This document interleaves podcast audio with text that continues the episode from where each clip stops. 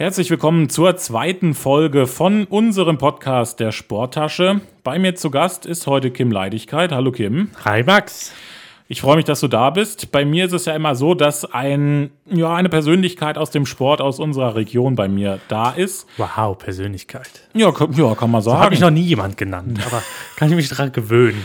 Die Persönlichkeit, Kim Leidigkeit. Du bist heute hier, weil wir uns ein bisschen über das Thema Schiedsrichter unterhalten wollen. Denn du bist Schiedsrichter. Jawohl. Bist aber auch nicht nur Schiedsrichter, bist auch Spieler und Fan. Das ist so ein bisschen das, worüber wir uns heute unterhalten wollen. Du hast den Podcast gehört beim ersten Mal. Jeder, der es vielleicht noch nicht getan hat, gerne nachhören mit Dominik Duderstedt. Sehr empfehlenswert.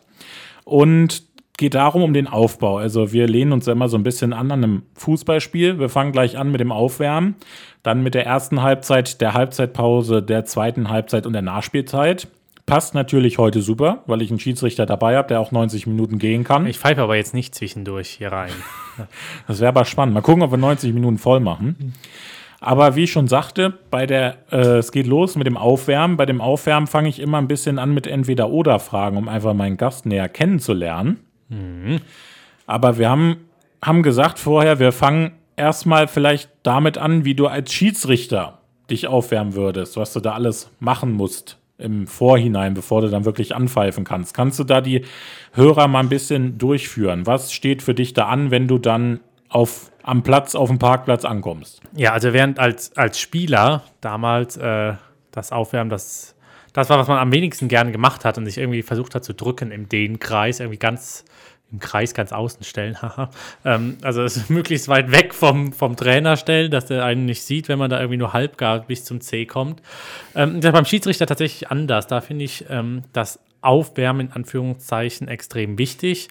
Und damit meine ich die Spielvorbereitung. Also ähm, sich klar machen hier, wer spielt gegen wen, wie ist gerade die Situation bei den einzelnen Vereinen, wie sieht es tabellentechnisch aus, braucht der andere unbedingt hier den Punkt, wie ist das Hinspielausgang, ist das gar ein Derby oder was auch immer. Das ist äh, mein Aufwärmen, wo ich dann nochmal schaue, was wird mich eventuell erwarten in den nächsten ja, 90 Minuten plus X. Ähm, sportlich aufwärmen ist da eher weniger. Also ich gehe schon über den Platz, schaue mir die Tore an, ob die ganz sind oder ob da jemand auch mal mit Kabelbinder kommen muss nochmal oder sind alle Eckfahnen da, wie werden die Trikots aussehen. Also das gehört natürlich auch dazu. Wenn jetzt wir sagen jetzt mal 14 Uhr das Spiel, wann musst du da da sein? Wann bist du da? Wie lange dauert es denn allgemein auch hin raus? Wann bist du dann wieder zu Hause? Also ich versuche eine Stunde vor Anpfiff am Ort zu sein. Gelingt zugegebenermaßen nicht immer. Manchmal sind es auch 45 Minuten oder sowas. Aber die Zeit brauche ich einfach wirklich, um anzukommen, um die, den Leuten Hallo zu sagen, um mich vorzustellen, auf das Spiel einzulassen. Ich gucke mir auch gerne das Aufwärmen von den, von den äh, Vereinen, von den zwei an. Um, da sieht man auch schon mal, wer hat da irgendwie, wer ist Führungsspieler, wer ist Führungspersönlichkeit, äh, wer hat da eher weniger zu melden, an wen wende ich mich auch im Spiel vielleicht, um äh, den auf meine Seite zu ziehen oder mit wem sollte ich mich lieber nicht anlegen, wer ist da eher schon hitzköpfig unterwegs beim Aufwärmen. Ähm, also ja, eine Stunde vorher auf jeden Fall. Nach dem Spiel fahre ich relativ schnell nach Hause. Also ich packe meine Sachen. Äh, die wenigsten haben eine Dusche, die wenigsten Schiedsrichterkabinen, sodass ich dann meistens zu Hause. Und dann geht es aber, muss ich das im DFB-Net online eintragen. Das ist dann auch auf fußball.de und dass der äh, Großonkel zu Hause ein Dorf weiter dann auch endlich weiß, wie hat denn die Mannschaft gespielt. Ja, alles, was dann, dann noch mit drumrum so dazugehört, das hören wir dann gleich in der ersten Halbzeit von dir. Jetzt habe ich schon angesprochen, in, beim Aufwärmen wollen wir auch immer den Gast ein bisschen näher kennenlernen. Jetzt können wir den Hörern sagen, wir kennen uns schon ein bisschen länger, sind gute Freunde. Das heißt, meine Fragen sind noch wieder knallhart, die da kommen. Ja, ja. Ich, dein investigativer ja, da Journalismus ver Verweis, sei desgleichen. Verweis an Dominik von der letzten Folge, der sagte schon das Gleiche. Dann würde ich direkt mal losstarten mit der ersten Frage. Chemie oder Philosophie? Äh, ja, ähm, das ist ganz schön gemein. Ähm, ich würde mich für die Philosophie entscheiden. Ja, wenn wir erstmal dann, wie, wie bin ich auf die Frage gekommen? Ja, äh, ich bin Lehrer vom Beruf. Ich glaube, Dominik auch von letzter Woche. Ja, Dominik auch, ja. ja, ja. Guck an. Ja. Ähm, und äh, Chemie und Philosophie sind meine Studienfächer gewesen. Ähm, und ich würde mich für die Philosophie entscheiden. Prinzipiell finde ich diesen Mix aus Naturwissenschaft und Geisteswissenschaft spannend. Das bringt auch so ein bisschen den Kopf wenn man dann irgendwie mal einen halben Tag Chemie gelernt hat, dann ist es auch schön, nochmal was ganz anderes, wenn man sich dann irgendwie Kant gibt oder sowas. Ähm, also das brauche ich auch, diesen Wechsel. Ähm, bei der Philosophie ist das Tolle einfach, dass man mit jedem ins Gespräch kommen kann. Jeder hat eine Meinung und ich mag es dann auch, Leute zu provozieren in so philosophischen Gesprächen irgendwie, die dann vielleicht ganz polemisch irgendwas raushauen, wo man dann äh, so Fragen geleitet, äh, die Leute dann mal selber zum Nachdenken bringen. Das ist ein bisschen altgriechisch, äh, diese Vorgehensweise. Aber äh, ja, das ist das Spannende. In Chemie schalten alle ab, weil wenn man sagt, oh, das konnte ich damals nie. Und dann ist das auch abgearbeitet. Da kommt Chemie auch nie wieder am Abend vor. Ansonsten gehen die Gesprächspartner schnell nach Hause. Jetzt hast du schon gesagt, bist Lehrer. Da schließt direkt meine zweite Frage an. Lehrer oder Sportkommentator? Ganz klar, Sportkommentator. Ähm, Lehrer macht mir Spaß. Also habe ich aktuell wirklich Freude dran. Ich freue mich da jeden Morgen, äh, die Schüler zu sehen. Aber Sportkommentator, das war das schon als Kind, äh, habe ich mich schon im Santiago Bernabeo sitzen sehen, das äh, WM-Finale 20, äh, ja, 18 hätte ich auch gerne kommentiert. War leider jetzt nicht der Fall. ähm, doch, das ist schon cool. Also, das kann ich mir wirklich toll vorstellen. Das wäre was für mich. Ich bin auch ein bisschen sportverrückt. Ich würde auch nicht nur Fußball. Also, ich bin auch offen, Turmspringen äh, zu, zu kommentieren. Wie Patrick Hausding da irgendwie vom 3-Meter-Brett oder was weiß ich. Oder Elton. oder. Willst du da auch mal mitmachen hier? Mitmachen beim Turmspringen? Ja, das würde ich auch. Äh, ja, ich würde so Kerze machen. Also, so, so Ker Kerze, Kerze, Kerze runter. Okay. Also vielleicht. Ne? Ich habe da eine Geschichte, ich war mal einmal, ich, was ist das in der Mitte? 5 war es, glaube ich, das in der Mitte. Oder ja, gibt es das 5? 1, 3, 5, 10. Es ja. gibt auch so ein 7,5, aber okay. ja. 5 war mal das höchste der Gefühle, was ich gemacht habe.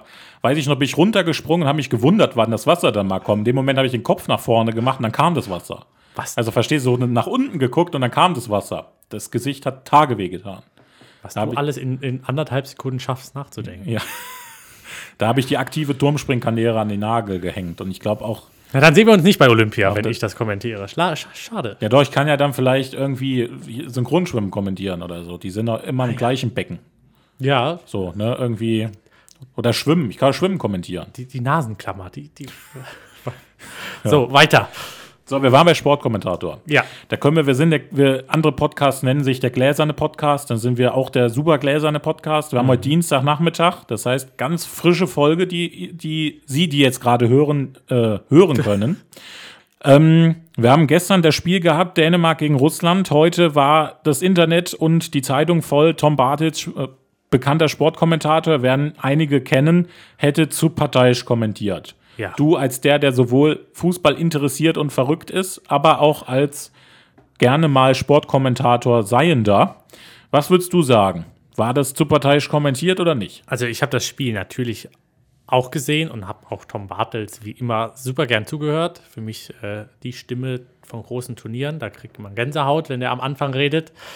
Ähm, nee, fand ich gar nicht. Also ich kann die Kritik nicht nachvollziehen, die es da gibt an Tom Bartels. Ähm, tatsächlich mag ich das eher, wenn ich merke, dass der Kommentator wirklich auch im Spiel drin ist. Und da kann ich es ihm gerne verzeihen, wenn er sich im Laufe dieser 90 Minuten und gerade bei Dänemark ja auch mit dem Vorfall von Eriksen, das ist ja auch schon irgendwas Emotionaleres, ähm, dass man sich da irgendwie für ein paar Minuten auf irgendeine Seite mal schlägt. Ich glaube nicht, dass er das vorhat, dass er das gewollt hat. Ähm, aber für mich macht das auch aus. Also ich brauche dann nicht diese ganz nüchterne Berichterstattung. Gerade bei Deutschlandspielen erwarte ich sogar, dass da, also diese südamerikanische Kommentatoren, die gehen da ja richtig ab.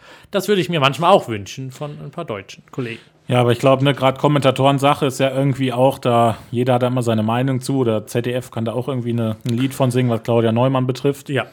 Ähm, ja, aber trotzdem würdest du gerne mal machen. Sportkommentator, auch wenn du so dann Twitter liest, würdest du trotzdem dir das auch mal antun wollen. Ja, ich, ich glaube, ähm, also ich bin da keine scheue Person irgendwie. Ich könnte damit umgehen, darf man als Schiedsrichter auch nicht sein, irgendwie Angst vor dem Mittelpunkt zu haben. Ähm, also, ich bin da offen, falls jetzt hier irgendjemand zuhört. Tom Bartels. Tom Bartels, melde dich. Tom Bartels habe ich letztens gesehen. Da war ich bei, hier als Rot-Weiß gegen Linz gespielt hat, Tag ah, ja, ja, ja, ich, ich kommentiert. ne? Ja, habe ich auch gehört. Ja, äh, da, da hab ich war ganz gesehen. verrückt. Ja, Ja, Tom Bartels, auch du hast gesagt, du magst Tom Bartels. Für mich auch der beste Kommentator in Deutschland, muss ich sagen. Also ich bin auch Tom Bartels-Fan. Ja, es ist einfach, also dadurch, dass er eben nicht jedes Wochenende irgendwie in der Bundesliga zu hören ist, Ja. ist es, wenn er, wenn man ihn hört, ist es Besonders, ne? dann ist es ein DFB-Pokal Halbfinale oder ist es eben das Auftaktspiel der ja. Europameisterschaft oder was auch immer. Also wenn Genau. Tom Bartels das hört, offizielle Einladung, auch in den Podcast zu kommen. Dann kommst du auch nochmal, ne? Ja, er darf aber nur kommen, wenn ich dann auch zu ihm kommen darf und kommentieren darf. Das Ja. ist ein Deal. Da freut sich Twitter. So, nächste Frage. Pub-Quiz oder Escape Room? Ach, du bist aber auch ein Sack. Ja, Äh, also es sind wahrscheinlich meine zwei größten Hobbys. Ich liebe es zu quizzen, ähm, das auch in einem Wettbewerb zu machen. Ich weiß gerne etwas. Das klingt jetzt total meine Frau. doch, das klingt so, wie es ist ja, dir. Genau meine- so. Kann ich mir auch heute Abend anhören. Ähm, und äh, deswegen macht mir das tatsächlich einfach tierischen Spaß. Ich veranstalte auch jetzt ein Pub-Quiz äh, mittlerweile. Ähm, bin da auch praktisch Host. Ähm, Ja, können wir ruhig sagen, Neuwied im, im, im Irish Pub bist du. Thirsty Lion, genau, jetzt Genau. ganz neu. Also Ja. ich ist noch gar nicht raus offiziell. Oha, sind wir hier ganz, ganz. Ja. Oha, oder kriegen wir jetzt Ärger, wenn wir das sagen? Nee, ich glaube nicht. Äh, freut sich wahrscheinlich auch. Also jeder, der da ne, in der Region kennt, also ne, Neuwied, das Thirsty Lines ein Begriff, ist jetzt auch, also wir, wir unterstützen auch die Koblenzer Irish Pubs, das ist jetzt keine Werbung oder so. Da bist du neuer Host und ich muss auch den Hörern sagen, wir haben auch, auch schon viele Schlachten geschlagen im Pub-Quiz und in anderen Quizzen. Also wenn ihr gewinnen wollt, dann ruft den Kim an, der gewinnt für euch, der weiß alles. ich bin buchbar. Auch das noch. Äh, Ja, ich Tom Bartels. bin bestechlich. Das ist Bist Sache des bestechlich auch Nee, alles. ähm, nee, aber äh, ich glaube, ich würde mich für Escape Rooms entscheiden. Also das ist, glaube ich, da haben wir ja auch schon zusammen Ja. äh, einiges erlebt ja. in Escape Rooms. Äh, es ist auch toll. Mittlerweile habe ich über 200 Stück gespielt, äh, Deutschland und europaweit. Und hast du auch Game Master gemacht in Neuwied? Hast du Ich auch habe genau? auch, auch da bei 66 Minuten äh, war ich Game Master, toller Anbieter. Ähm, ich habe tatsächlich auch sogar schon hier für den Circus Maximus, die haben ja auch im Keller Mhm. ein Scare Escape, äh, auch was entworfen. Also ich auch in Neuwied habe ich was entworfen, ein paar Rätsel oder sowas oder lineare Strukturen oder irgendwie so. Ähm, da bin ich auch drin und das macht mir Spaß. Also ich überall, wo ich hinfahre, muss meine Frau äh, damit leben, dass wir abends ein Escape Room spielen. Ob das Freiburg ist, ob das irgendwie zur Taufe nach Hamburg oder sonst irgendwas, einer muss drin sein. Ja, und dann natürlich auch alle anderen Koblenzer Escape Rooms finden wir natürlich auch toll. Die haben auch tolle Angebote. Ja, und natürlich auch alle aktuell hart gebräutet. Ne? Also, das ist ja, ob, ob das jetzt das Irish Pub ist oder der Escape Room um die Ecke. Deswegen, wenn es jetzt wieder geht, geht alle fleißig in die Lokalitäten. ja äh, also Gastronomie hört man auch immer. Also ich glaube, da ist die Akzeptanz auch groß, ne, dass der Gastronomie Ja. nicht schlecht geht, aber auch den Kulturschaffenden Ja. Ging es nicht gut. Sei es Theater. Genau. Und äh, jetzt kann man, man war weniger essen, hat noch mal ein paar Euro gespart. Die kann man dann jetzt auch gerne wieder für den eigenen Spaß und eben auch für die Kulturschaffenden dann in, Ja, genau. zur Verfügung stellen.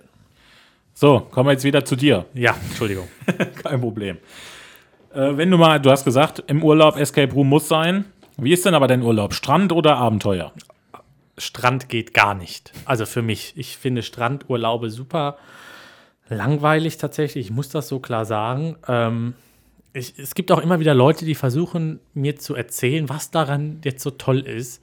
Es hat noch keiner geschafft und ich kann es nicht nachvollziehen, den ganzen Tag zu liegen, ähm, dann ab und zu mal vielleicht schwimmen zu gehen, wobei das ja auch noch nicht mal viele machen. Die liegen einfach im, im, im Sand und ich finde das auch unbequem, auf dem Boden zu liegen. Ich esse auch nicht gern auf dem Boden, irgendwie im Garten. Ich brauche, sitze ich manchmal als Einziger am Stuhl, am Tisch. Ähm, also nee, Sandstrand geht gar nicht. Dafür aber lieber tatsächlich Raften, Canyoning, irgendwie eine Städtetour oder was erleben, wandern. Auch das ist alles besser als am Strand zu gammeln. Dann schlagen wir jetzt so ein bisschen nochmal den Bogen zurück. Wir haben dich jetzt ein bisschen näher kennengelernt, was man alles mit dir erleben kann. Was, äh, Schiedsrichter oder Spieler? Ich war sehr lange Spieler. Ähm, das habe ich damals auch super gern gemacht, mit Freunden irgendwie am Wochenende sich zu treffen, zusammen zu, zu fighten, zu spielen, danach darüber zu quatschen, abends nochmal weggehen, äh, Zuschauer zu haben. Das war alles toll. Aber mittlerweile würde ich mich für die Schiedsrichterei entscheiden. Ähm, auch weil ich, es klingt immer so blöd mit, äh, mit 27, aber man ist da auch nicht mehr, kann einfach nicht mehr mithalten mit den jungen 20-Jährigen. die da rumlaufen. Äh, und ja, deswegen auf jeden Fall Schiedsrichter aktuell. Dann kommen wir auch jetzt direkt zu dem, warum, warum du heute da bist. Über Schiedsrichter wollen wir sprechen. Bei uns geht es ja dann nach der Kennenlernrunde weiter mit der ersten Halbzeit. Du würdest jetzt auch zur ersten Halbzeit anpfeifen, aber um das zu tun, musst du ja schon verschiedene Handgriffe gemacht haben und halt auch das nötige Equipment mitnehmen. Wie sieht das so aus? Was musst du tun, was musst du mitnehmen? Genau, also wenn ich, äh, ich habe es eben schon mal ganz kurz angedeutet, wenn ich zum Spielort komme, dann geht es als erstes darum, meinen Platz zu finden, meine Kabine zu finden. Mittlerweile war man schon auf vielen Sportplätzen in der Umgebung und weiß, wo man hingeht. Ähm, und dann sich einfach vorzustellen und bekannt zu machen. Also erstmal beim, beim Heimtrainer oder beim Heimteam irgendwie zu zeigen, hier, hallo, ich bin der Schiedsrichter, ich bin jetzt da. Ähm, mit dem kurz Smalltalk halten, da kriegt man meistens auch schon ein paar Informationen raus. Wie ist die Mannschaft gerade drauf? Sind drei, vier, fünf wichtige Leute verletzt? Ähm, ist die Motivation groß? Habe ich gerade mit, äh, mit Ach und Krach elf Leute zusammengekriegt und drei davon sind aus der B-Jugend eigentlich noch? Ähm, ist das ein Derby? Wie war das Hinspiel? und sowas. Also das sind schon wichtige Informationen, die man auch gerne mitnimmt. Das kriegt der Trainer immer nicht so mit, dass das eigentlich wirklich schon Vorbereitung ist für mich. Dasselbe mache ich natürlich mit dem Gästetrainer und dann kriegt man auch schon gesteckt irgendwie, wie das Hinspiel da war. Oh, da hat die Nummer 13 von Rot, die ist da ganz negativ aufgefallen. Da muss ich doch bitte darauf achten in den nächsten 90 Minuten. Ähm, das wird dann weggelächelt, meinerseits. Schiedsrichterbeeinflussung also. Ja, äh, ähm, ich weiß auch nicht, was die damit immer bezwecken wollen. Ähm, aber ne, nimmt man also mit. Das ist die Vorbereitung. Ähm, was mit dem Platz passiert, habe ich eben schon erzählt mit der Vorbereitung. Ähm, und dann packe ich mal, ziehe ich mich um und packe meine Tasche, die Sporttasche, nein, meine, meine Hosentaschen. Äh, Karten sind dabei, eine Pfeife braucht man, eine Spielnotizkarte, das ist wahrscheinlich das Wichtigste, eine Wählmarke, Uhr und das war's. Und was kommt da so drauf, deine Spielnotizkarte? Mm, ja, das ist tatsächlich der Nachweis für alles, was passiert ist in den 90 Minuten. Wer hatte Anstoß? Wie viel Nachspielzeit gab es in der ersten Halbzeit? Wie viel in der zweiten Halbzeit? Wer hat wann die Tore geschossen und wie sind die Tore gefallen? Strafstoß, Eigentor, reguläres Tor, äh, Auswechslungen, ähm, Verletzungen oder eben besondere Vorkommnisse. Irgendwie der Hund von Onkel Gerd ist da drauf und äh, hat das Spiel erstmal für fünf Minuten lahmgelegt oder irgendwie sowas. So, das heißt, du hättest jetzt alles dabei, um die erste Halbzeit anzupfeifen. Dann würden wir die jetzt mal imaginär anpfeifen. Da wäre meine erste Frage, wenn jetzt jemand hier zuhört, der sagt, oh, ja, ich möchte vielleicht auch Schiedsrichter werden. Erstens, wie werde ich Schiedsrichter? Was muss ich tun und was muss ich mitbringen? Soll bitte jeder machen. Also es gibt einen großen Schiedsrichtermangel äh, in der Region und ich glaube, viele Vereine sind froh, wenn sie neue Schiedsrichter finden. Es ist nämlich so, dass du als Schiedsrichter äh, einem Verein angehörst für den du pfeifst, also der irgendwie da im Hintergrund steht. Der hat meistens, hast du gar nichts mit ihm zu tun, einfach nur das, äh, ist einfach so ein administratives Ding. Vorteil ist, ähm, es gibt einen kleinen Obolus vom Verein fürs Pfeifen, also meistens so ein jährlicher oder halbjährlicher Betrag, der ist auch verhandelbar, darf man auch ruhig sagen. Und dieser Verein zahlt auch deine Ausbildung und meistens auch das erste Equipment, irgendwie drei Schiedsrichter-Shirts, eine Hose und alles, was man so braucht. Wenn man diesen Verein hat oder schon kennt, ähm, dann kann man sich, ich glaube, das findet zweimal im Jahr mindestens statt, äh, hier in Koblenz am Oberwert an der Sportschule da, ähm, beim Fußballverband, äh, die bilden, bieten Schiedsrichterlehrgänge an. Und dann ist das tatsächlich eine relativ formlose Anmeldung und dann ist man dabei. Und dann geht das, bei mir waren es drei Wochenenden, jeweils Freitag, Samstag. Und äh, dann gab es schon die Prüfung. Also innerhalb von einem Monat war ich komplett fertig und war Schiedsrichter. Mittlerweile ist das noch, vielleicht glaube ich, habe ich gehört, dass es anders ist, ähm, dass man da noch so einen kleinen praktischen Teil auch hat und erstmal ein Motivationsgespräch, weil eben viele Schiedsrichter auch leider relativ schnell wieder aufhören. Und du hast jetzt diese Lehrgänge angesprochen. Wie ist das dann? Kann man sich das vorstellen? Das ist doch wirklich das, wie zum Beispiel jetzt bei der Europameisterschaft, dieses Regelwerk, was da angewandt wird, ist auch das, was man dann auch in der Kreisliga dann halt auch lernt. Genau, Fußball hat Regeln und die sind eigentlich überall gleich. Ob das in der Kreisliga D ist oder jetzt bei der Europameisterschaft. Ähm, und diese Regeln lernen wir. Und diese Regeln müssen wir anwenden können und darum geht es. Natürlich haben die EM-Schiedsrichter oder die FIFA-Schiedsrichter im Allgemeinen eine ganz andere Vorbereitung und eine ganz andere Tiefe da drin. Für uns ist es ja ein Hobby. Ähm, aber das Regelwerk ist dasselbe und gepfiffen wird auch überall gleich. Gibt es irgendwie eine Regel, wo du sagst, oh, das weiß nicht jeder, irgendwie eine, eine interessante Regel oder so, die du gerade so auf Lager hast? Wow, ähm, also es ist, was, was ich gerne frage, ist ähm, zum Beispiel äh, ein indirekter Freistoß und der Verteidiger möchte ihn zum eigenen Torwart zurückspielen und der Torwart telefoniert aber gerade mit seiner Frau, kriegt das gar nicht mit und der Ball geht ins Tor. So, äh, wie, würde es dann weitergehen? So, und das wäre dann zum Beispiel ein Eckball. So, obwohl der Ball hinter der Torlinie ist, aber ähm, aus einem Vorteil, um das ganz einfach zu sagen, aus einem eigenen Vorteil kann niemals ein Nachteil entstehen. Also ich kann nicht ins eigene Tor einen Freistoß versenken. Ist ja auch so, glaube ich, wenn man irgendwie einwirft zum, zum Torwart und der Ball geht rein, ist es dann auch Ecke oder? Ja, genau. Ja, ne? wenn, wenn keiner mehr dran war. Wenn der, wenn der Torwart, natürlich noch ist, versucht, irgendwie mit Tor, dem dicken ne? C da, äh, hat es in letzter Sekunde gesehen, dann ist es ein Tor. Genau, richtig. Spannend. Ja. Hat man denn aber auch als, hat man ein, Vorbild als Schiedsrichter, irgendwie ein anderes Schiedsrichtervorbild, wo man sagt, hier, so wie der auf dem Platz ist, die Ausstrahlung, so, gibt's das? Hast du sowas? Ich guck mal, man guckt sich schon viel ab. Also ich gucke wirklich alles auch an Fußball. Wenn irgendwo was läuft, dann gucke ich es. Egal, ob das auch belgische zweite Liga ist oder was weiß ich. Ich gucke es. Ähm, und natürlich äh, analysiert man da mehr als wahrscheinlich der Otto-Normal-Fan vor dem Fernseher. Ähm, wie geht er jetzt mit dieser Situation um oder sowas? Für mich das Wichtigste beim Schiedsrichter ist äh, auch so eine gewisse Art Akzeptanz. Und das hat man, glaube ich, jetzt bei Manuel Gräfe, da gab es ja auch die Diskussion, er muss jetzt aufhören. Alle lieben ihn aber, er ist total akzeptiert bei den Spielern, muss jetzt aufgrund dieser Jahresregelung, also Altersregelung, ausscheiden. Ähm, das ist natürlich, ich glaube, ein größeres Lob kann man gar nicht kriegen, als wenn die Spieler sagen, das ist ein korrekter Schiedsrichter, sowohl menschlich als auch äh, der weiß, was er tut. Und äh, wenn er meint, das ist ein Foul, dann hat das schon auch seine Berechtigung. Dann gibt es immer so verschiedene Streitpunkte im Schiedsrichterwesen. Die wirst du auch kennen, auch wenn es nur irgendwie Bezirksliga ist. Handspiel ist, ne, das ist so ein Thema, jeder kann da, glaube ich, was zu sagen. Jetzt vor der Europameisterschaft wurde wieder versucht, eine neuere, also eine neue Linie einzuführen, die es vielleicht leichter macht.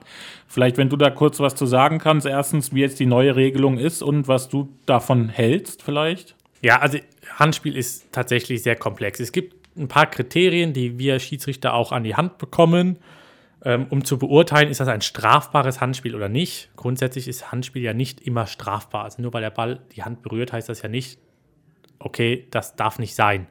Sondern gibt es ja wirklich Kriterien und Situationen, wo das auch mal akzeptiert ist und weiter gespielt wird.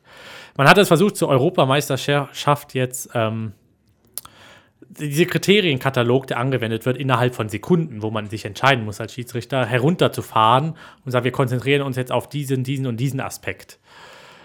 Ähm, ob das das wirklich leichter macht, äh, wage ich zu bezweifeln. Das Problem ist generell, es ist nicht alles schwarz und weiß im Schiedsrichtertum und beim Fußball auch nicht, sondern es gibt Grauzonen und die können ausgeschöpft werden, sodass in der einen Situation bei dem einen Spielstand in der einen Situation Elfmeter gepfiffen wird oder Handspiel gepfiffen wird, wo auch immer. Auf der anderen Seite dann aber nicht oder in einem anderen Spiel nicht. Und das ist auch für mich völlig in Ordnung. Also ich muss so pfeifen, wie es das Spiel auch verlangt, wie die Spieler das auch verlangen oder wollen oder die müssen geführt werden, ja. Aber pfeift man schon auch ein bisschen anders irgendwie auf Kreisliga-Ebene als im Spitzenfußball? Gibt es da, dass man da irgendwie sagt, ich muss ein bisschen eine andere Linie pfeifen, weil es halt einfach nicht Vollprofis sind? Ja, ähm, die Spieler haben da auch, also es gibt viele Fußballspieler, gerade in den unteren Ligen, ich glaube, die gucken selber gar keinen Fußball. Die haben auch eigentlich gar nicht so viel Ahnung von Fußball. Die mögen es einfach, äh, ja, ab und zu mal gegen den Ball zu drehen und das eben mit ihren Freunden zu machen und dann die zwei Kisten Bier danach im Spiel zu leeren. Das ist auch völlig in Ordnung und hat seine Berechtigung. Das ist natürlich als Schiedsrichter und jemand, der den Fußball mag, schwieriger zu pfeifen ähm, weil die aus einer Mücke einen Elefanten machen, weil die einfach kein Gefühl dafür haben, dass das dazugehört, dass das auch normal ist und dass man da jetzt keine große Welle drum machen muss. Ähm, tatsächlich ist es auch manchmal so, dass die Spieler dann die Regeln nicht kennen und ähm, wo ich mir dann nach dem Spiel denke, du hast alles richtig gemacht, regeltechnisch, ähm, hat es aber trotzdem da riesen Geschrei auf dem Platz, bis du den Spielern dann mal erklären musst, warum das so passiert ist. Aber da haben die natürlich in dieser Minute auf dem Platz auch kein Gehör für, also das wollen die gar nicht wissen. Ja, zu diesen negativen Seiten komme ich gleich in der zweiten Halbzeit noch mal ein bisschen äh, näher. Jetzt, was man den Hörern, glaube ich, noch mal ein bisschen klar machen muss, ist, die gucken Europameisterschaft, die gucken, gucken Bundesliga, vielleicht gucken die auch noch die TUS. Da stehen mindestens drei, vier Schiedsrichter, die da bei auf dem Platz stehen. Ne? Beim, klar, bei Europameisterschaft noch viel mehr. Aber du oder auch andere, die halt in den unteren Ligen pfeifen, ihr steht alleine auf dem Platz. Das heißt, für euch ist es die Aufgabe, du musst eine Abseitssituation zum Beispiel erkennen, die du ja von außen ganz anders sehen würdest, als jetzt so, wie du auf dem Platz stehst. Wie ist das, alleine auf dem Platz zu stehen? Ja, äh, genau das ist das Problem. Von außen hat man immer einen besseren Blick. Und manche Sportplätze sind ja auch so erhöht dann an, am, am Seitenrand. Und wenn ich dann von da oben stehe und ein langer Ball von hinten nach vorne geschlagen wird, dann kann ich als Zuschauer draußen wirklich viel besser sehen, war das abseits oder nicht. Das Problem ist, ich auf dem Platz muss entscheiden. Und natürlich lernen wir ein paar Laufwege, um das uns möglich einfach zu machen. Und viel macht da auch die Erfahrung aus, dass man weiß, okay, jetzt wird der Spiel wahrscheinlich, ach, der Spiel, der Ball wahrscheinlich lang geschlagen. Und dann habe ich schon mal so einen Blick auf, wo stehen die Stürmer gerade. Ähm, aber es ist nicht möglich, das dann auf ein paar Zentimeter oder sogar einen halben Meter genau zu sagen. Wenn die Bewegungen dann noch entgegengesetzt sind, der Verteidiger rückt raus, der Stürmer will natürlich in den freien Raum dahinter und es kommt der lange Ball, dann ist das manchmal auch einfach Gefühl, Erfahrung und Gespür. Anders geht es einfach nicht. Ich wüsste nicht, was ich sonst machen soll, wenn ich keine Assistenten dabei habe. Das heißt, wenn wir jetzt so mal ein bisschen festhalten, der, der sich jetzt gerne anmelden würde, der muss erstmal einen Verein, wo er dann, für den er pfeifen kann. Jawohl. Ne? Aber das macht auch dann jeder Verein, wie, also du kannst einfach zu einem Verein gehen, sagen, hier, ich möchte gern für euch äh, Schiedsrichter, Spie also Genau. Spiele pfeifen. Jeder Verein braucht ein Schiedsrichterkontingent. Das richtet sich so ein bisschen nach, wie viele Mannschaften habe ich als Verein gemeldet und wo spielen die Mannschaften, in welcher Liga. Und dann gibt es so einen so einen Schlüssel, würde ich sagen. So viele Schiedsrichter musst du als Verein stellen. Und da es chronisch zu wenig gibt, sind wahrscheinlich alle Vereine einfach froh, wenn man hingeht und wirklich aktiv fragt, hör mal, ich könnte mir vorstellen, Schiedsrichter zu werden. Kann ich das bei euch machen? So, dann habe ich einen Verein, für den ich, für den ich pfeife, der stellt mir dann auch so teilweise an Equipment-Sachen für gewöhnlich. ne? Ja, genau. Also da kann man durchaus verhandeln drüber. Ja. Jetzt sagen wir mal, ich bin ausgestattet, ich darf pfeifen. Wie, wie ist das dann? Also suche ich mir ein Spiel aus, da ich sage, hier, ich fahre heute nach anderen nach Spielpfeifen oder wie ist das geregelt? Nee, also es läuft alles zentral. Es gibt Schiedsrichteransetzer. Ähm, die schauen, bin ich prinzipiell verfügbar. Wir haben so ein Online-Portal, das DFB-Net. Da kann ich Sperrtermine eintragen. Wenn ich jetzt weiß, meine Oma hat Geburtstag oder ich bin drei Wochen in Urlaub, dann trage ich mich aus für diesen Zeitraum. Ansonsten bin ich prinzipiell jederzeit verfügbar. Ähm, und wenn jetzt ein Spiel reinkommt und dann verteilt der Schiedsrichter-Ansetzer dieses Spiel an mich, dann habe ich darauf keinen Einfluss. Ich kriege eine E-Mail und eine Benachrichtigung DFB-Net, wo dann drin steht, Herr Leidigkeit, Sie fahren an dem und dem Tag zu dieser Uhrzeit dahin und pfeifen dieses und jenes Spiel. Gibt es denn so Voraussetzungen, weil also irgendwie ein Mindestalter, ab wann man das erst machen darf? Gibt es das? Ja, das gibt es. Ähm, ich glaube, es sind zwölf Jahre. Aber das ist jetzt zum Beispiel, wenn jetzt irgendwer jemand hier zuhört, der 16 ist und sagt, oh, ich habe gar kein Auto, kommt da und da nicht hin, ist aber auch kein Problem. Nein, das ist auch kein Problem. Ähm, natürlich muss man irgendwie zum Spiel kommen, also das muss einem klar sein. Ähm, man kriegt die Fahrtkosten ja prinzipiell auch erstattet vom Heimverein. Da gibt es eine Kilometerpauschale, das ist 30 Cent pro Kilometer zum Beispiel, wenn man mit dem Auto fahren würde. Ähm, aber auch Bahntickets werden erstattet oder Bustickets werden erstattet. Oder auch mit dem Roller kann man fahren, dann sind es, glaube ich, nur 20 Cent pro Kilometer. Ähm, aber das geht alles. Also viele jüngere Kollegen lassen sich auch von ihren Eltern dann fahren, mal einmal am Wochenende zum Spiel. Das heißt, wir haben jetzt einen Verein, für den wir pfeifen, wir sind ausgestattet, wir kommen hin zum Spiel, wir wissen, was wir tun. Hoffentlich. Wie ist das dann aber im Betrieb, wenn ich jetzt sage, ich pfeife jetzt schon seit einem halben Jahr, wie oft muss ich da zu einer Schulung? Wie ist das vorgesehen? Ja, ähm, also wir haben pro Jahr, jetzt, ich kann ja für den Kreis sprechen, wo, wo ich Mitglied bin, das ist der Kreis Rhein-A. Ähm, wir haben pro zwei Monate eine Schulung, also ungefähr alle zwei Monate eine Schulung. Das ist dann die Schulung Januar, Februar. Ähm, das heißt sechsmal im Jahr und dann treffen wir uns mit sämtlichen Kollegen eigentlich. Das ist dann nochmal ein interner Austausch an dem Abend. Das geht dann so anderthalb, zwei Stunden. Da erzählt jeder mal, was er hat in den letzten zwei Monaten für Besonderheiten gehabt. Und dann geht's los und der Lehrwart oder der Kreisschiedsrichter-Obmann oder was auch immer, wer auch immer, ähm, die haben ein Thema vorbereitet. Das wird auch meistens vom DFB dann zur Verfügung gestellt. Und dann unterhalten wir uns nochmal über Handspiel, nochmal als Aufrichtung oder über, wie arbeite ich mit dem Pfiff als, als Mittel oder ähm, wann zeige ich gelb, wann ist rot, wo ist da die, die Kriterien, wann ist es nur Notbremse, wann nicht.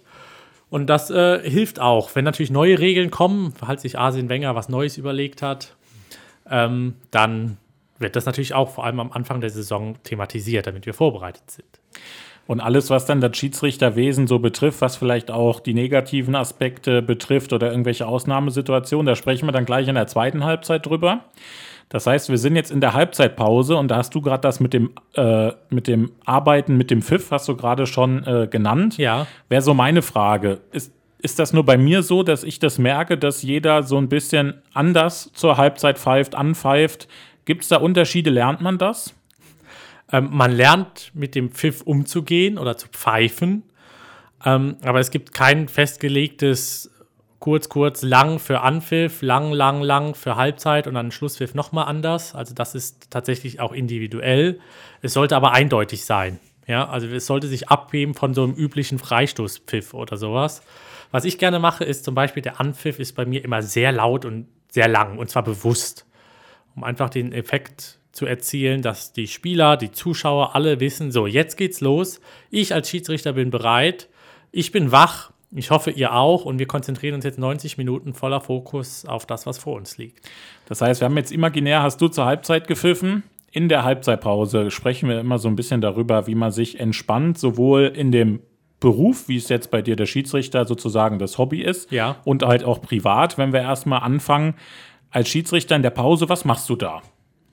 Ähm, ich entspanne tatsächlich. Also es ist nicht so, das ist aber, glaube ich, auch eine Persönlichkeitssache ich denke nicht über das nach, was in den ersten 45 Minuten passiert ist. Normalerweise, außer es sei mal was total krasses, wirklich.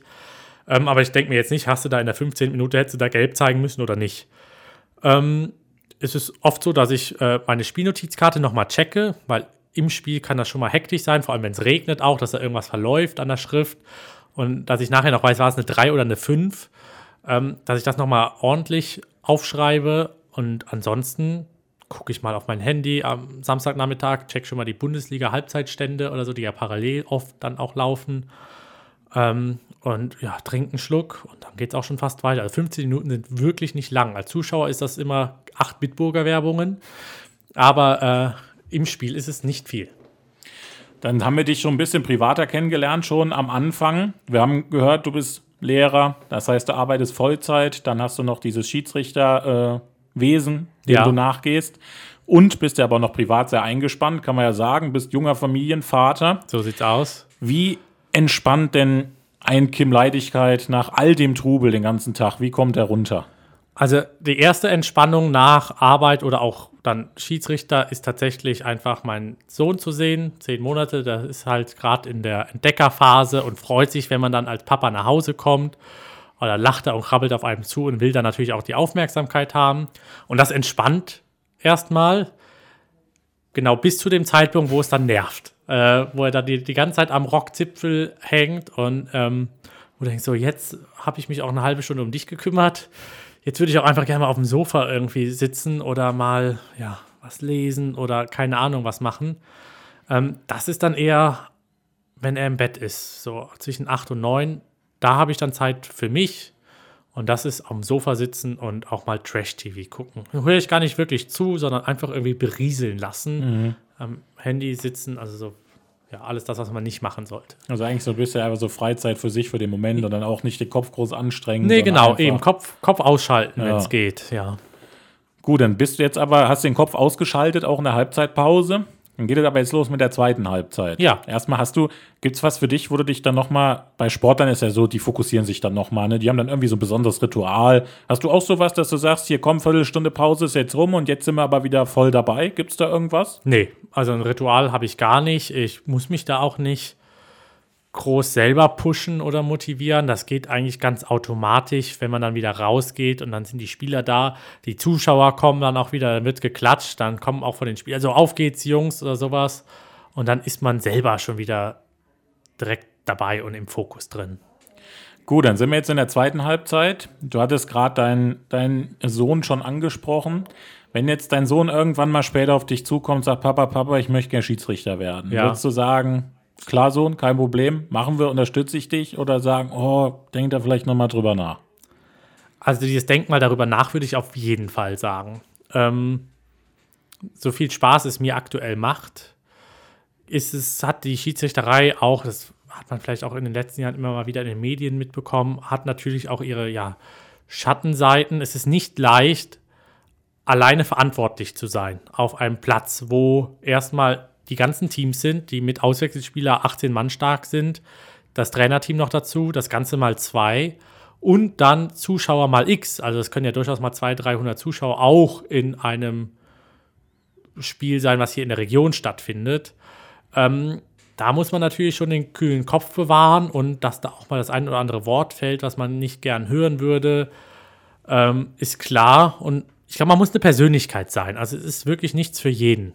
Aber man kann daran auch wachsen. Also das ist ein großer Vorteil, natürlich äh, sich zu präsentieren und lernen aufzutreten. Das nimmt man auch mit fürs Leben. Das nimmt man als 16-, 17-Jähriger, wenn ich das auf dem Platz gelernt habe, nehme ich das mit für meinen Beruf auch. Ich kann mich behaupten gegen eine große Masse vielleicht sogar und kann hinter meiner Meinung stehen. Du, du hast angesprochen, eigentlich, wenn Schiedsrichter im Mittelpunkt stehen, ist das meist immer eine schlechte Sache. So sagt man, ja, genau. Ne? Und man hört immer wieder von aus unteren Ligen, wo dann Schiedsrichter nicht nur verbal attackiert werden, sondern das auch mal in Handgreiflichkeiten Ja. endet und Schlimmeres. Hast du auch schon so Sachen erlebt? Ich persönlich zum Glück noch nicht, zumindest nichts äh, Körperliches. Ähm, Beleidigungen stehen leider, leider an der Tagesordnung. Ähm, natürlich hatte ich auch schon Spiele, die hitzig waren, wo dann eine Spielertraube auf dich zuläuft und sich da irgendwie aufbaut. Ähm, aber wirklich handgreiflich wurde es noch nie, zum Glück. Aber ich kenne Fälle, wo es passiert ist. Und da kann ich auch wirklich nur appellieren, vor allem in den unteren Klassen, in denen wir uns ja hauptsächlich bewegen. Ähm, auch als Eltern, die sind oftmals im Jugendbereich viel schlimmer als die Spieler selber. Ähm, das ist für uns alle ein Hobby und äh, die Schiedsrichter stehen selbst sonntags morgens dann auf, um um 10 Uhr die Kinder zu pfeifen, damit die einen schönen Morgen haben und mit ihren Freunden Fußball spielen können, ihr Hobby nachgehen können. Und da braucht man es nicht dann angemeckert zu werden. Ich versuche dann auch tatsächlich Aufklärung zu betreiben. Also ich unterbreche dann auch mal so ein Jugendspiel, je nachdem, wenn es das zulässt. Ähm, falls irgendwelche Eltern sich da tierisch aufregen und dann auch Schimpfworte äh, oder was weiß ich ins Spiel reinrufen, unterbreche das Spiel und gehe bewusst zu dem Elternteil hin und kläre ihn auf, sodass das auch alle anderen hören. Und dann ist es meistens so, dass der Spieler auf dem Feld, der Sohn oder sowas, dann auch das ein bisschen peinlich ist und dass der Vater sich das vielleicht das nächste Mal überlegt, ob er nochmal den Schiedsrichter als dumme Sau betiteln möchte. Und wie, wie gehst du denn aber persönlich damit um? Nimmst du das nach 90 Minuten auch mit nach Hause, wenn dich dann da wieder irgendeiner sonst wie beleidigt hat? Nein, also ich persönlich nehme das nicht mit. Ähm, das ist einfach nicht meine Art. Aber es ist schon so, dass wenn ein Spiel super hitzig ist, da viele, vielleicht sogar eine rote Karte war, da muss man einen Bericht dazu schreiben. Das nimmt man schon mit nach Hause, ähm, um sich einfach Gedanken zu machen. War das okay? War das alles richtig? Das ist aber eher spielbezogen. Das nehme ich mit. Aber was Persönliches nehme ich nie mit nach Hause. Nee. Kann man dann eigentlich irgendwie als Schiedsrichter gefühlt in der Öffentlichkeit, in der Wahrnehmung nur verlieren? Ja, also ich glaube schon. Es gibt ja diesen Spruch, ich weiß, du wolltest mal so ein Phrasenschwein aufstellen, ich habe Ja, jetzt keinen Euro dabei. äh, aber ähm, wenn keiner über dich redet, hast du alles richtig gemacht. So. Dann hast du aber auch nicht gewonnen, wenn keiner über dich redet. Also es ist selten so, dass mal jemand kommt und sagt, boah, Schiedsrichter, das war eine gute Leistung von dir. Würde man sich öfter wünschen, dann wird der, das Hobby, der Job auch attraktiver. Ähm, passiert sehr selten. Ja, so ist das. Müssen wir mit leben. Jetzt haben wir gerade bei der Europameisterschaft, die aktuell läuft, auch wieder verschiedene Beispiele dafür, wie es ist, als Schiedsrichter auf dem Platz zu sein. Wir können, als erstes würde ich damit anfangen, die, die Christian Eriksen-Geschichte, der dann auf dem Platz kollabiert. Das, sind, das kann ja auch dir in der Kreisliga passieren, dass da auf einmal einer umfällt. Wobei, ich glaube, da habe ich mir zum Glück noch nie Gedanken drum gemacht vorher.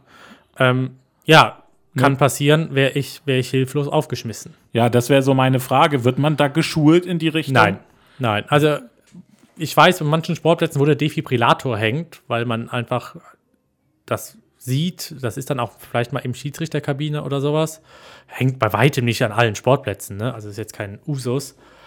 Aber wenn sowas passiert, dann äh, ja, hilft mir nur wie wahrscheinlich jedem mein gesunder Menschenverstand, die erste Hilfeschulung zur, zum Führerschein. Und ansonsten hoffentlich, dass irgendjemand anders besser beschreibt. Ich weiß, das ist genau das falsche Denken, immer zu hoffen, dass jemand anders das besser weiß. Ähm, aber ich glaube, in den Situationen ist es leider so. Aber wäre es dann nicht irgendwie vielleicht wünschenswert, gerade jetzt nach den Geschehnissen, dass das vereinheitlicht wird, dass man sagt, überall auf den Plätzen muss irgendwie einer sein, der da einigermaßen geschult ist. Das muss ja jetzt nicht unbedingt der Schiedsrichter sein. Ja, klar wäre das schön. Also Weil es gibt eigentlich auch schon Rollen, die jeder Verein erfüllen muss. Äh, Ordner stellen oder sonst irgendwas. Das funktioniert ja schon nicht. Und ich kann es auch teilweise verstehen. Das ist dann ein Dorfverein, der hat eine Mannschaft gemeldet. Das ist komplett alles hobbymäßig.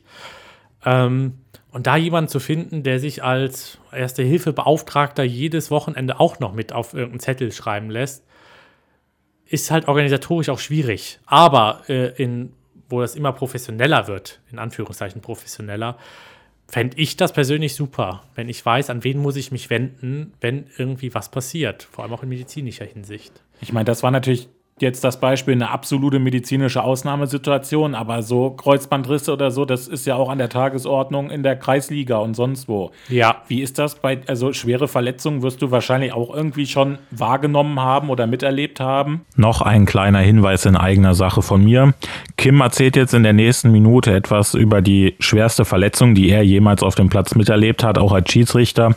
Das ist nicht für jeden was. Spulen Sie einfach eine Minute nach vorne, dann geht das Gespräch normal mal weiter. Also das äh, krasseste war tatsächlich, da graut es mir auch heute noch vor, da sind äh, zwei Spieler mit den Knien zusammengestoßen und der eine Spieler hatte die Kniescheibe in sechs Teile zersplittert. Und man hat das durch die Haut halt gesehen. Also wo die Kniescheibe jetzt, man hat diese Knochensplitter gesehen. Das war wie so eine Torte. In der Mitte genau gab es einen, einen Schlag und dann gab es diese Tortenstücke. Wie, wie wird man denn auf, wird man auf sowas irgendwie vorbereitet als Schiedsrichter? Nee, vorbereitet wird man nicht. Ähm, Und wie geht, geht man damit um?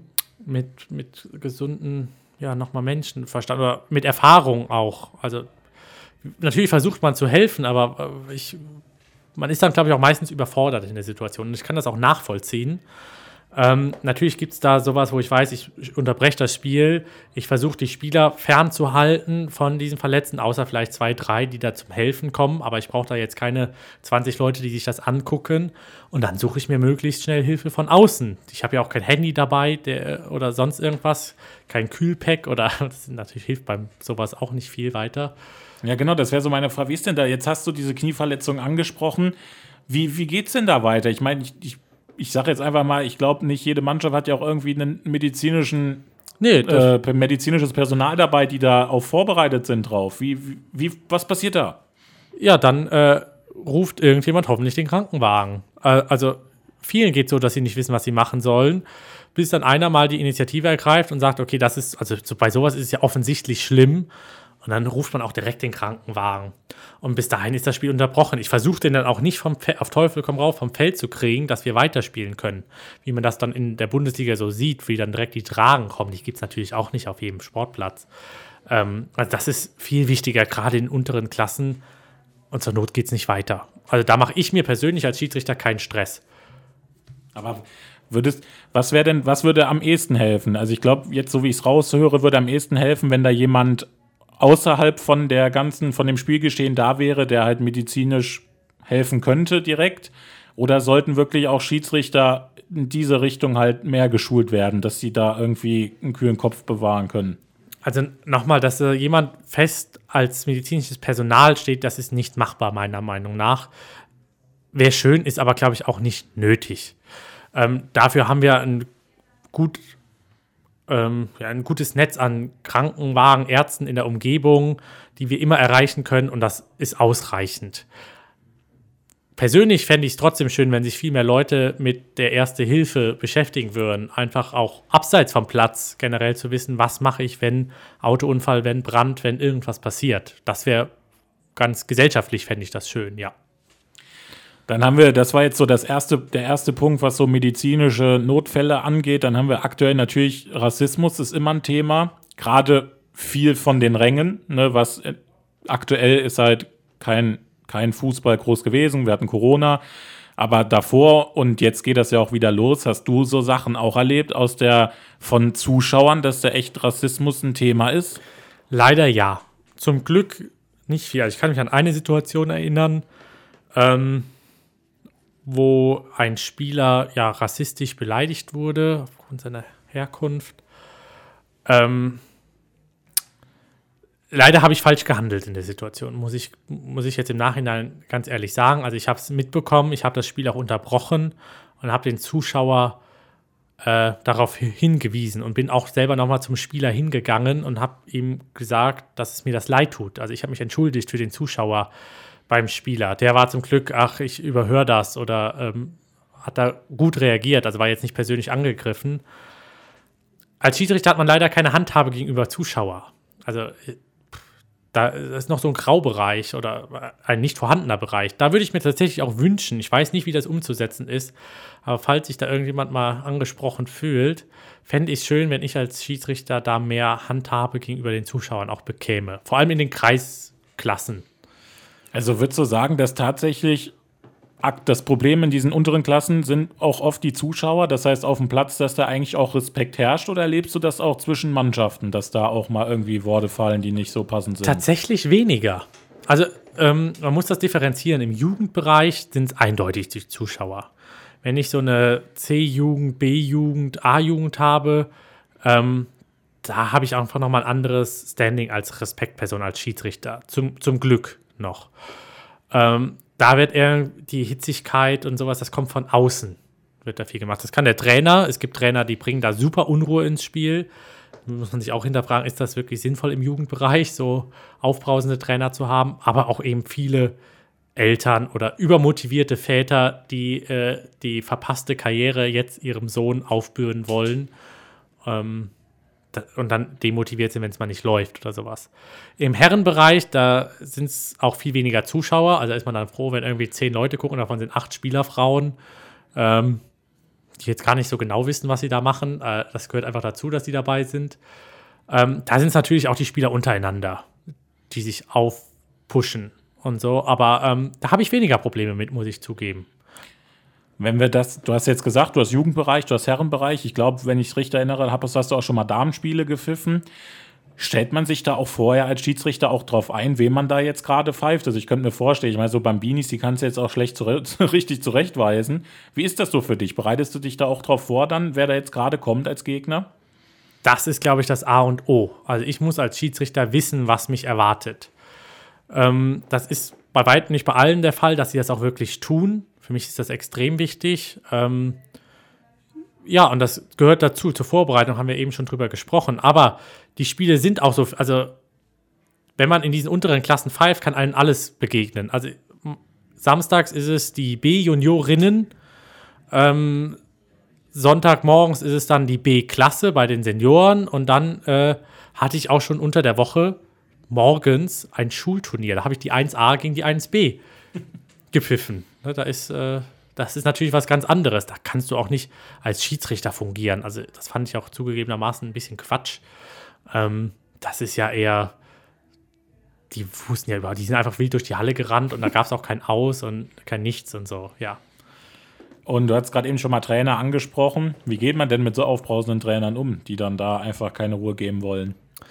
Ja, ähm, mittlerweile bin ich eher dazu übergegangen, da relativ schnell auch mit meinen verfügbaren Mitteln zu sanktionieren, sprich relativ schnell die gelbe Karte zu zeigen. Ähm, das war am Anfang anders. Da hat man auch irgendwie versucht, mit Worten viel zu klären. Ich habe ein Gefühl dafür, mit wem kann ich wie umgehen. Ich glaube, das ist ein Vorteil von meiner Art Persönlichkeit. Und ich weiß, kann ich zum Trainer gehen und mit ihm reden und das hilft auch für später. Oder ist das einfach eine vertane Chance und ich kann ihm direkt gelb zeigen und sagen, okay, so das nächste Mal ist es dann halt vorbei. Ähm, ja. So, dann würde ich sagen, kommen wir schon äh, Richtung Ende. Das ist die Nachspielzeit. Auch du als Schiedsrichter, der jetzt alleine auf dem Platz stehst, entscheidest ja das dann so nach deinem Gefühl, ne? Oder wie machst du das? Ähm, ja, also bei längeren Sachen äh, stoppe ich die Zeit. Wir haben so eine Uhr, da läuft die Nettozeit weiter, aber ich kann sehen, wie viel war unterbrochen.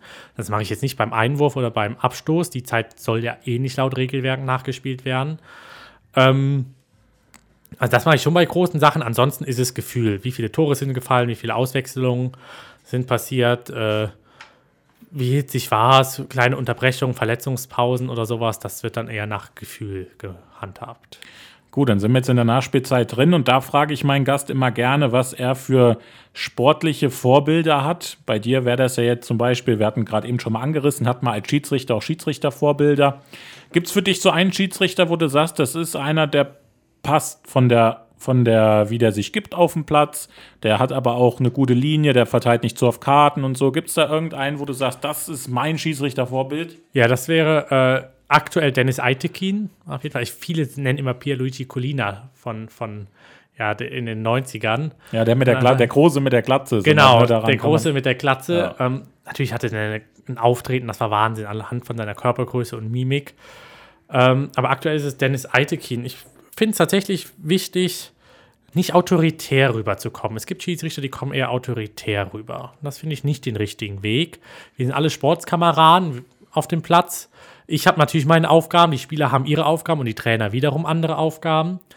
Ähm, und es muss gegenseitig akzeptiert sein. Ich kann auch einem Spieler mal sagen, hör mal, also das gehört auch dazu und das verstehen viele vor allem nicht, dass ich dann mal sage, ich weiß, das war jetzt einfach kein Foulspiel, aber ihr, ihr führt 3-0, gönnt ihm doch einfach mal diese Genugtuung, jetzt ein Foulspiel gezogen zu haben in einem Bereich, der nicht interessant ist.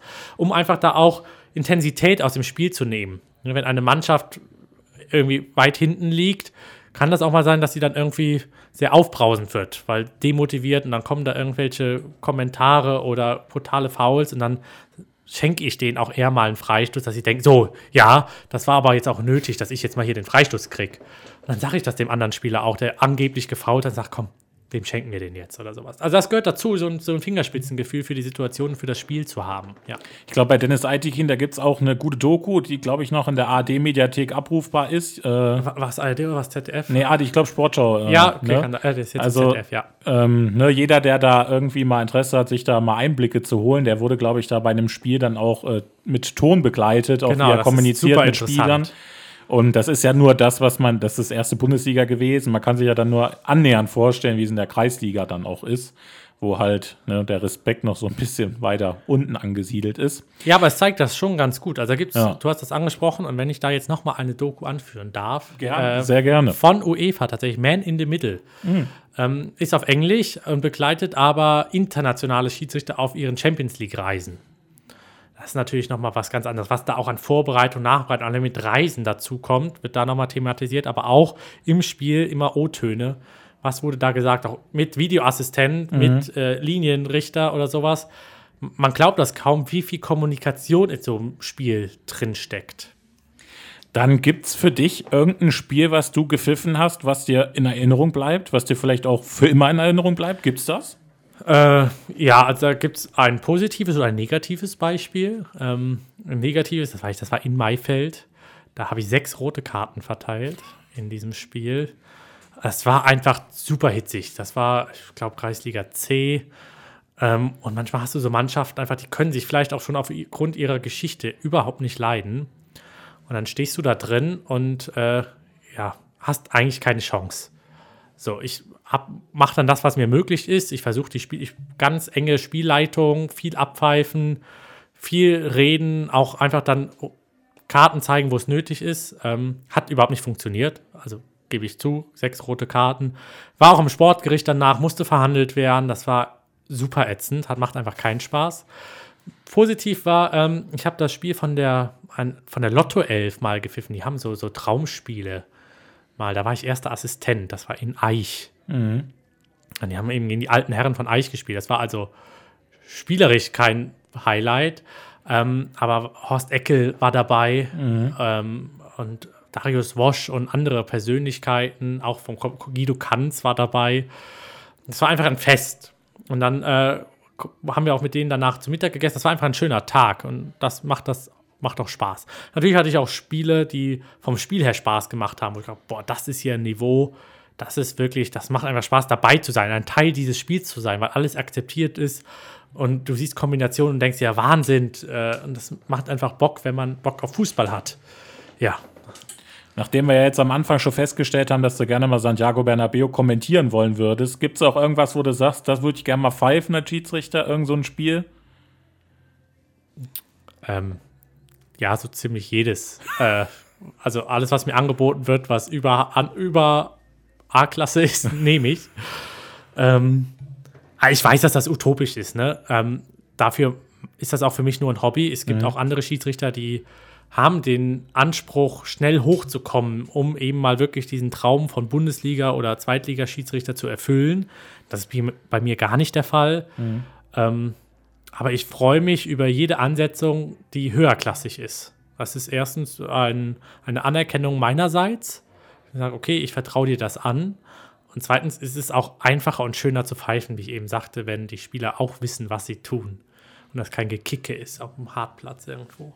Und wenn wir jetzt das Ganze noch mal ein bisschen aus Fansicht betrachten. Wir haben ja gesagt, du bist Schiedsrichter, Spieler und Fan vor allem. Was gab es da ein Spiel, wo du live vor Ort warst, an das du dich immer erinnerst? Jetzt als Zuschauer? Äh, wow.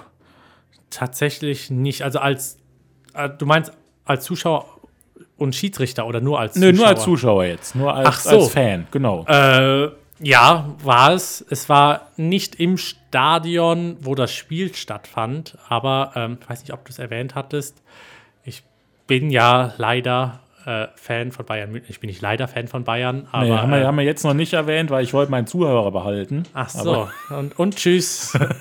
äh, ja, ich bin Fan von Bayern München und ähm, ich bin 2013 Wembley, äh, bin ich nach München gefahren, um in der Allianz Arena das Spiel zu schauen. Ich Also weiß, so weiß, Public das, Viewing sozusagen. genau. Ne? Äh, und äh, ja, das war natürlich Gänsehaut. Ähm, ich habe auch ganz viele Küsse bekommen. Ich weiß, vor, vor uns sahen Franzosen, die waren auch Bayern-Fans. Und die haben das ganze Spiel über nur Alle, Alle, Alle, Alle gerufen in einem Zug. Und als dann das, äh, ja, Robin in der 90. Minute das Tor gemacht hat, dann haben die sich umgedreht, habe ich umarmt, habe ich einfach abgeknutscht. Ich glaube, das ist auch einfach die Mentalität von denen. Aber das war natürlich cool, auch wenn es kein Spiel war, wo ich am Stadion wirklich dabei war. Aber das bleibt in Erinnerung. Gibt es denn irgendeinen Wunsch, den du hast, wo du gerne mal als Kommentator, Schiedsrichter, Fan, egal wie, wo du gerne mal live vor Ort sein wollen würdest? Ach, ich äh, mag es so ein bisschen dieses Groundhopping, also diese Fankulturen. Und äh, deswegen würde ich gerne die verrücktesten Stadien einfach mal besuchen oder viele Stadien besuchen, so viel es geht. Ja. Ähm, wir waren auch mal in London mit meinem äh, Schwager und meiner Frau. Und da haben wir natürlich auch, da war ein Tag, sind wir mit der U-Bahn einfach von Stadion zu Stadion gefahren. Also Stamford Bridge und Emirates Stadium. ja, und da so, gibt es ne? natürlich auch ganz viel. Wenn du Ja. da Queen's Park Rangers oder Tottenham oder Ja. sowas. Äh, und in West Ham, ja. ja, also da gibt, kommt schon einiges zusammen. Ich weiß gar nicht, wie viele Vereine da jetzt wirklich in der ersten Liga spielen. Ähm, aber das macht mir einfach Spaß, das zu sehen, wie, Mhm. wie die Kultur da auch ist von den Stadien und diese Atmosphäre einfach Ja. zu spüren. Ja. Gut, dann wären wir eigentlich am Ende von meiner Seite, außer du hättest noch was zu sagen. Du schuldest mir jetzt noch einen Euro für, Spar fürs Phrasenschwein, haben wir Wir festgestellt. gehen einfach gleich Sushi essen und dann äh, gebe ich dir das aus mal. Äh, ansonsten bedanke ich mich natürlich erstmal dafür, dass du da warst, dass du dir die Zeit genommen hast, spannende Einblicke geliefert hast. Das müssen immer noch die Zuhörer entscheiden. Aber äh, mir hat Ja, auch Spaß gemacht. Für mich für, für dich, du hast was gelernt. Ja, ich finde es, also ich, ich glaube, dir kommt zugute, ich kenne dich ja nun mal schon, schon länger, diese Persönlichkeit, die du halt hast. Deswegen bist du auch, funktionierst du als, auch als Lehrer so gut. Und ich glaube, dass Schiedsrichter viel lebt von Persönlichkeit, Ausstrahlung auf dem Platz. Das glaube ich auch, ja. und halt auch dieses kühlen Kopf bewahren, wenn was ist. Wobei man natürlich nie vergessen kann, das ist auch nur ein Mensch, der da auf dem Platz steht. Ne? So wie das auch die 22 Spieler sind.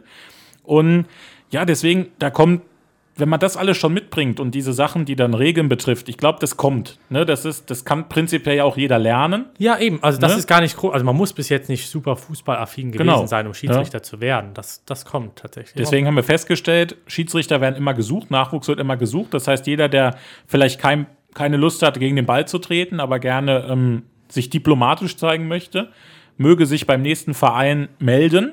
So sieht's aus. Ansonsten bedanke ich mich wieder fürs Zuhören, freue mich schon auf die nächste Folge und denken Sie mal dran, wenn Sie zum Sport gehen, die Sporttasche nicht vergessen.